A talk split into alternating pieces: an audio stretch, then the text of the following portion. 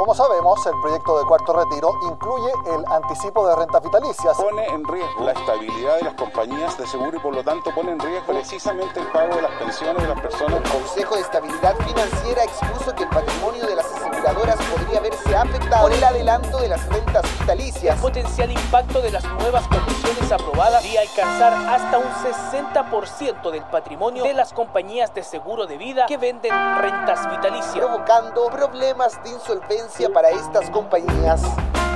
Desde la sala de redacción de La Tercera, esto es Crónica Estéreo. Cada historia tiene un sonido. Soy Francisco Aravena. Bienvenidos.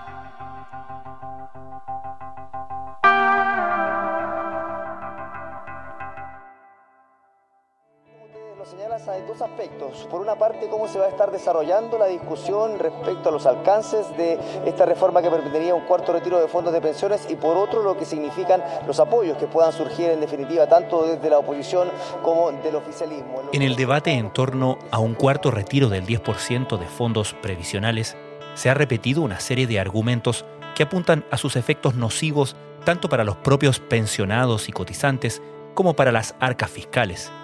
Pero esta vez hay un punto que ha hecho sonar las alarmas como nunca. Se trata de la extensión de la lógica de los retiros desde los fondos de las AFP a otro instrumento, las rentas vitalicias. Porque se han puesto sobre la mesa algunos antecedentes que manifiestan muchos conflictos en torno a la posibilidad de un uso de reservas técnicas por parte de quienes tienen rentas vitalicias, los impactos que tendrían en las aseguradoras y eso ya está generando eh, ruido en algunos parlamentarios. Fue en el pasado proyecto de retiro, el tercero, en que se incluyó a las rentas vitalicias por primera vez y las advertencias sobre su ilegalidad y efecto en el mercado de las aseguradoras no se hicieron esperar. Pero esta vez, en este cuarto proyecto de retiro, las consecuencias pueden ser peores. Eso ha motivado a la Comisión para el Mercado Financiero, por ejemplo, a alertar sobre una potencial pérdida de un 60% del patrimonio de las aseguradoras. De ellas, según el mismo organismo, entre 3 y 9 compañías, nacionales y extranjeras, quedarían bajo el nivel de capital regulatorio mínimo para funcionar. De este tipo de aseguradoras que señalan incluso que podrían ver complicada su continuidad respecto a lo que significaría un anticipo de las reservas técnicas por segunda vez. ¿Qué hay específicamente en este proyecto de anticipo de fondos que alerta de esa manera al mercado? ¿Cuál sería el efecto sobre cotizantes y pensionados? Partamos por algunas definiciones básicas sobre las rentas vitalicias y su mercado en Chile.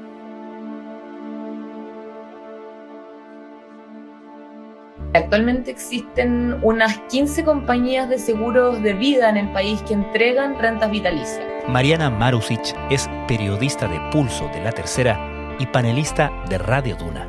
Una persona al momento de pensionarse puede escoger entre un retiro programado o una renta vitalicia. El retiro programado se lo entrega la FP y ahí se da un monto de pensión dependiendo del saldo que haya acumulado cada persona y se va descontando todos los meses y esos saldos eventualmente se pueden agotar. En cambio, si una persona decide ir por una renta vitalicia, firma un contrato en que el pensionado entrega todos sus ahorros a esta compañía de seguros de vida a cambio de que le entreguen un monto fijo mensual de por vida. La gracia que tiene es que acá no se te acaban los fondos, entonces si es que tú vives más allá del tiempo de la expectativa de vida, por ejemplo, los fondos nunca se te van a acabar.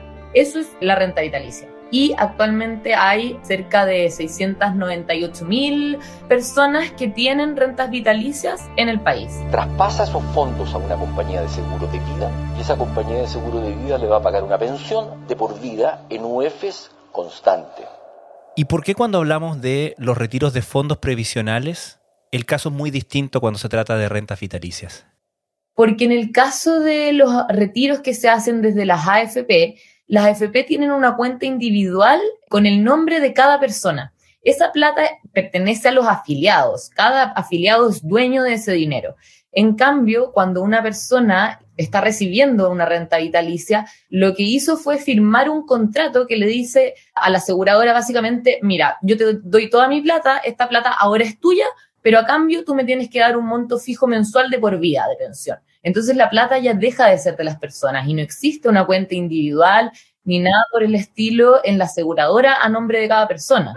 La renta vitalicia tiene dos grandes características. La primera es la simpleza y lo segundo es la seguridad, porque yo sé cuánto es mi pensión en UEFs por toda mi vida y eso nunca va a cambiar. Puede ocurrir cualquier vaivén en el mercado financiero, en que suban las acciones, suban las tasas de interés, bajen las tasas de interés, bajen las acciones, o puede haber cualquier cambio de la longevidad de la población, yo puedo vivir cualquier cantidad de años y siempre voy a mantener, cierto?, mi pensión constante, por lo tanto es segura.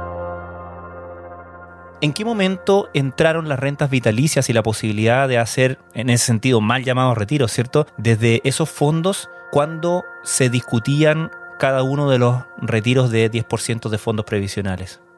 El año pasado ya se venía hablando de hacer un posible retiro de rentas vitalicias, pero el primero que se concretó fue este año, cuando se aprobó el tercer retiro de las AFP, ahí también se incluyó un retiro de rentas vitalicias. Un nuevo retiro del 10% que por primera vez incluye entre sus beneficiados a quienes tienen una renta vitalicia. Ellos, los adultos mayores, que por necesidad ya evalúan en qué utilizar sus fondos. Son precisamente para irnos a Cancún, a, a Europa, a pasear sino que son gastos médicos, remedios, exámenes. Ese retiro lo que hacía era básicamente decir, ya, bueno, tú puedes retirar hasta un 10% de tu renta vitalicia con los mismos topes que había en las AFP, es decir, un máximo de 150 UF, y eso era con cargo, decía el proyecto, a la reserva técnica que tienen las aseguradoras. Eso se aprobó, pero es muy distinto ese proyecto al que hoy está tramitando el Congreso y por eso se han levantado las alertas. Esto va a implicar una disminución en sus pensiones futuras por todas las pensiones que vengan, es decir, no está acotado a un número específico de meses, sino que básicamente para todo el periodo que le queda a esa renta vitalicia. ¿Cuáles fueron las advertencias que se hicieron respecto de las rentas vitalicias en el retiro anterior y qué consecuencias tuvieron efectivamente?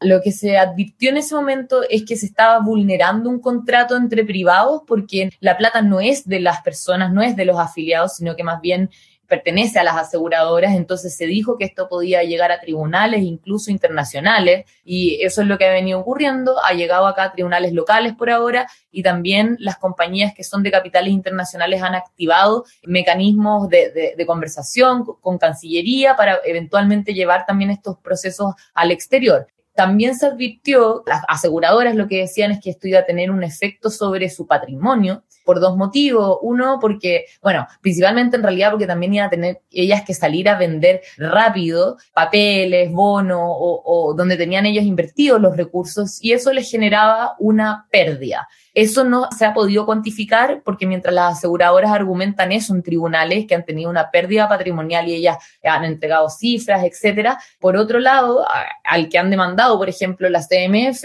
han argumentado el Consejo de Defensa del Estado que no existe una pérdida patrimonial, en eso es lo que están. Las aseguradoras hablan de unas pérdidas patrimoniales que son como de unas decenas de millones de dólares. Pero ahora con este nuevo proyecto se está hablando de miles de millones de dólares de pérdida patrimonial y es el mismo regulador el que lo ha advertido. El Consejo de Estabilidad Financiera expuso que el patrimonio de las aseguradoras podría verse afectado por el adelanto de las rentas vitalicias, por ejemplo, provocando problemas de insolvencia para estas compañías. Se ha hablado incluso de compañías para las cuales un escenario como este podría arriesgarlas a caer en la insolvencia. ¿De qué proporción de compañías estamos hablando de eso? ¿Cuál sería como el impacto en el mercado de las rentas vitalicias o de las aseguradoras? El regulador, la Comisión para el Mercado Financiero, ha hecho varios cálculos, uno en un escenario conservador y otro en un escenario de riesgo. En un escenario conservador, esto significa que se repite más o menos la cantidad de gente que ha hecho retiros para el primer retiro, que fue la mitad más o menos de las personas que tienen rentas vitalicias las que lo hicieron. En ese escenario conservador habría algo así como tres compañías de seguros de vida que caerían bajo el mínimo del capital regulatorio que se les exige. Y en un escenario de riesgo, que es el que ellos ven más probable, porque este nuevo proyecto incentiva a retirar porque al final no hay una baja permanente de la pensión. En ese caso serían un máximo de nueve compañías de seguros de vida nacionales e internacionales las que podrían estar bajo este mínimo de capital regulatorio. Eso significa que o hacen las compañías de seguro un aumento de capital para poder estar cumpliendo los límites regulatorios o simplemente no pueden seguir operando están esos dos escenarios. Yo creo que aquí es muy importante que el primer retiro de renta vitalicia nosotros hicimos un piquete en el vidrio. Con el segundo rompimos el vidrio. Y esto no es la industria aseguradora. Las grandes inversiones de la industria extranjera de compañías extranjeras, sus propietarios son los fondos de pensiones americanos, europeos. Estamos hablando del americano, del europeo, del, del sudamericano que ha invertido en, esa, en ese fondo de pensión. Es su dinero. Lo que nosotros estamos haciendo hoy día con estas leyes es la confiscación de su dinero. Obviamente, ese inversionista extranjero no solamente está en el mundo de los seguros, está en todo. Yo no entiendo y sinceramente confío plenamente lo que ocurre es que ninguna compañía, es lo que se dice, querría ir a un aumento de capital en estas condiciones porque el riesgo que existe de que esto vuelva a ocurrir un retiro como este es muy grande. Entonces no están los incentivos para ellas de querer seguir operando en el país y por ende no harían un aumento de capital. Eso es lo que se ha advertido. Por otro lado, si es que caen en esta situación de insolvencia, tendrían que dejar de operar. Eso ocurrió anteriormente en el país con la aseguradora Alemán. No sé si lo recuerdas, pero hace tiempo esa compañía de seguros quebró y ahí lo que se hace es que básicamente el Estado licita la cartera para ver si otra compañía quiere hacerse cargo. En este caso, probablemente ninguna compañía podría o querría hacerse cargo de esa otra cartera dadas las condiciones en que van a estar. Y eso significa que el Estado se hace cargo de esa cartera ahí y debe pagar todas esas pensiones en el fondo, pero la pensión que paga el Estado no es el equivalente al 100% de la renta vitalicia que tienen las personas. En ese caso, el Estado solo cubre un porcentaje de la pensión del asegurado, o sea, el 75% del exceso por sobre la pensión básica solidaria y con un tope de 45 UF. Entonces es una merma de por vida que podrían ver los pensionados en esos casos. La situación que nosotros vivimos en renta vitalicia es inviable porque no es viable desde el punto de vista técnicamente financiero. O sea, imagínense que hoy día estamos con el dólar 812. Imagínense lo que significaría esa cantidad de dinero, qué significaría liquidar. ¿Podemos esperar que ante esta realidad en el trámite de este cuarto retiro en el Senado o eventualmente si fuera rechazado en el Senado en una comisión mixta, se introdujeran matices al respecto, se hiciera una diferencia con las rentas vitalicias o derechamente ante estos argumentos se dejaran fuera las rentas vitalicias del proyecto o por lo que han mostrado o comentado, argumentado los parlamentarios, parece poco probable un escenario como ese?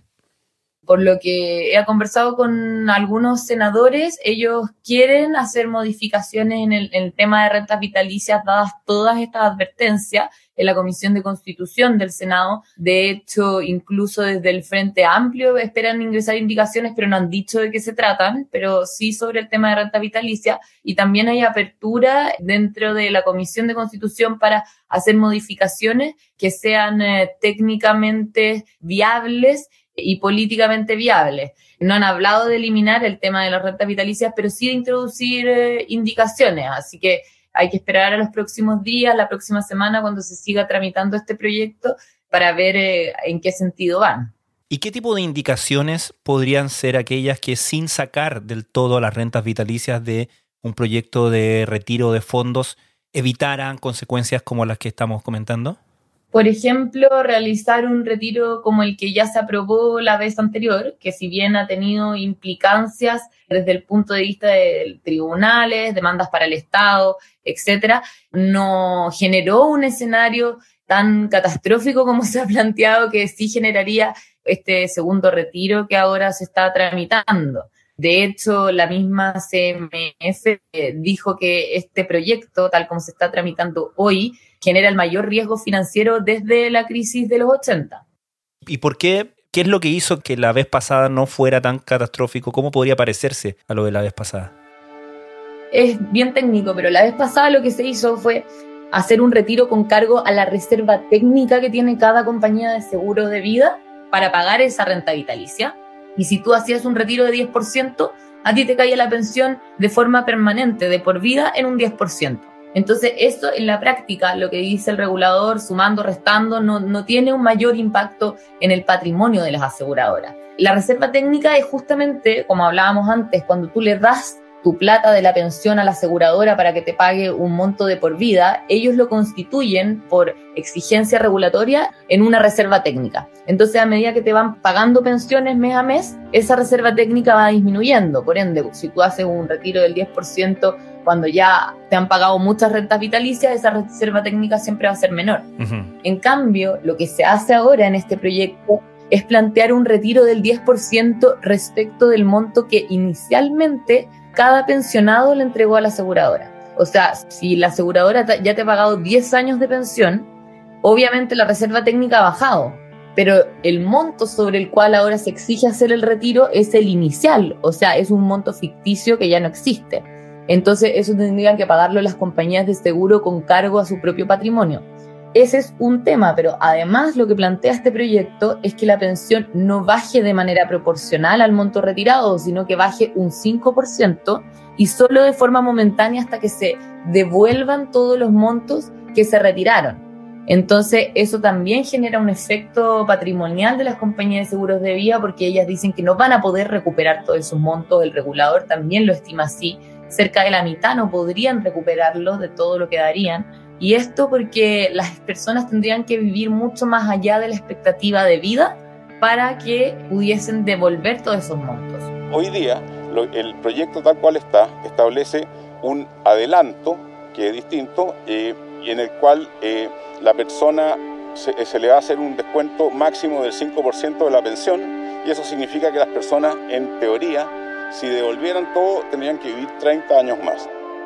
Además, otra de las cosas que agrega este proyecto es que se hace retroactivo al primero, es decir, la baja de la pensión de 5% que plantea este proyecto para devolver los montos también aplicarían para el primer retiro. Es decir, ya no te baja la, la, pensión de manera permanente, sino que ahora solo va a bajar un 5% y hasta que se devuelvan los montos y eso también hace que se duplique el efecto que la Comisión para el Mercado Financiero ha estimado que podría ser que pierdan las aseguradoras hasta un 60% de su patrimonio y estos son 3 mil millones de dólares. La Comisión para el Mercado Financiero yo creo que está haciendo un resguardo absolutamente, yo diría, innecesario o exagerado frente a lo que podrían hoy día vivir las aseguradoras. Lo que demuestra entonces que estas nueve empresas no son ni tan seguras ni, ni tienen tantas espaldas como pareciera ser. Yo quiero que este proyecto no dinamite el, el, el, sistema financiero chileno porque al final todos vamos a pagar la cuenta. El tema de renta vitalicia tenemos que ver cómo están planteados